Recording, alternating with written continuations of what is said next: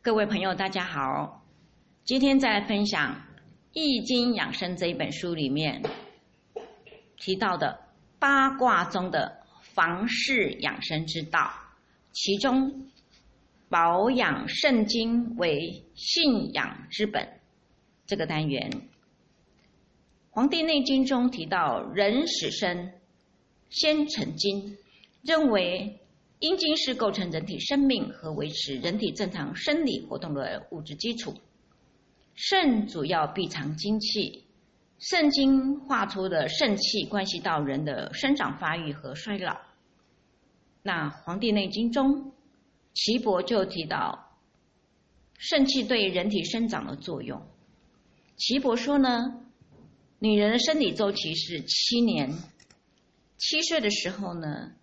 女子对于先天的肾气转化为，呃，肾精转化成肾气，开始推动女性方面的发育，开始换牙，头发由黄转黑。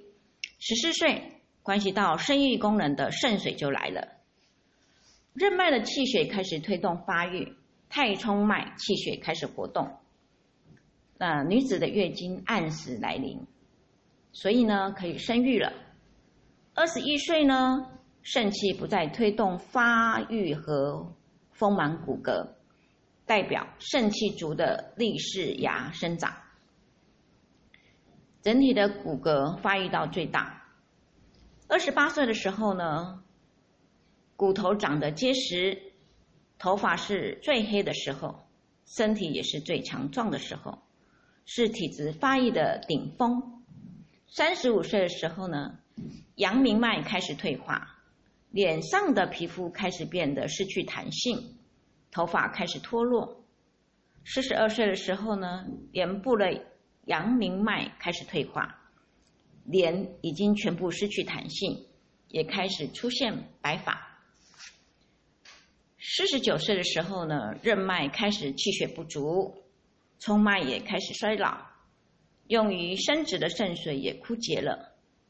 月经绝止，不再有生育的能力。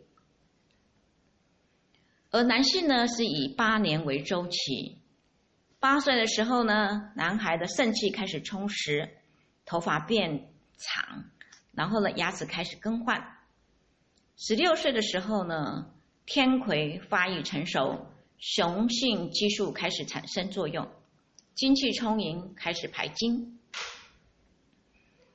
人体的阴阳二气开始调和，具备了生育的能力。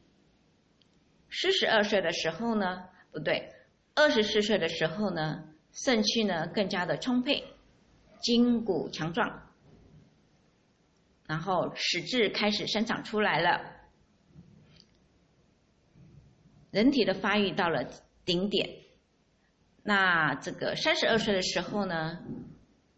筋骨和肌肉的发育达到了顶峰，那筋骨隆盛，肌肉满壮。四十岁的时候呢，肾气开始衰弱了，头发开始脱落，牙齿不再那么那么的坚实有光泽，颜色也暗淡了起来。那四十八岁的时候呢，阳气从头部、面部开始表现出枯竭的迹象。面部暗淡无光，鬓角出现了花白的头发。五十六岁的时候呢，肾气开始衰竭，经脉也不再像以前那么样的活动自如，变得有些沉重僵硬了。天魁枯竭，阴经因此失去了天魁这个活动资源的支持，日渐稀少，身体开始逐渐转向衰退。那六十四岁的时候呢，牙齿掉光了，头发所剩无几，天魁枯竭，失去生育的能力。所以说呢，我们要保养肾脏，养肾对于男女同样的重要。中医认为，肾是人体最重要的脏器，是身体生命活力的泉源，储藏着禀受父母之精和延年下一代之精。故有肾为先天之本之说。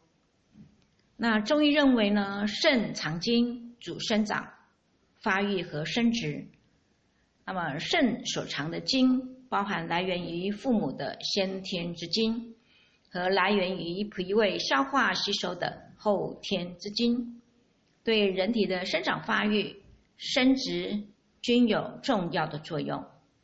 肾脏是与人体生长发育和生殖功能关系到关系最为密切的器官。肾中精气充足，人体的生长发育及生殖功能就正常，身体的各个脏腑器官组织就能够正常发挥其各自的生理功能，表现为面色红润、齿固发黑。耳聪目明，记忆力好，其性功能正常，身体强壮有力，反应敏捷。那如果肾脏虚损，肾中精气不足，在小儿可可能会导致生长发育迟缓，智力低下；在成年人则会出现牙齿松动脱落，头发稀疏，耳耳鸣耳聋。视物昏花，腰膝酸软，记忆力下降，性功能减退，体弱无力，反应迟钝等一连串的早衰现象。所以呢，我国古代中医学和养生学都非常重视保养肾的重要性。那现代中医学和养生学家对于肾同样的重视，延缓衰老的养生保健方法和中医药。大多是从补补养肾的方面去进行的。肾的养生保健是保持青春活力、延缓衰老最重要的方法。而冬天呢，是保养肾脏的好时节。肾与冬气相应，冬天要固精，事半功倍。所以在冬天的时候呢，房事一定要节制，不宜过多，要注意。养肾固精，防止肾中精气过度的耗泄。当然，养也是有前提的。人毕竟是一个有机的整体，调养就是在固本的基础上进行营养的供给。要供给，就需要身体的气血通畅，各个经络要疏通，清除糟粕，才能够使营养及时的输送。疏通经络，使气血通畅，可以呢按摩身体上的穴位。那么本保健操呢，有有补益肾气、强腰固固筋、增强体质的作用。按摩经络的方法呢，能够有效的达到肾脏闭藏精气，使得精气充足。人体人体呢，达到一个和谐统一的状态，那么以此达到健康长寿的境界。那以上呢是今天这一节关于补肾的这些概念，我们下次再会。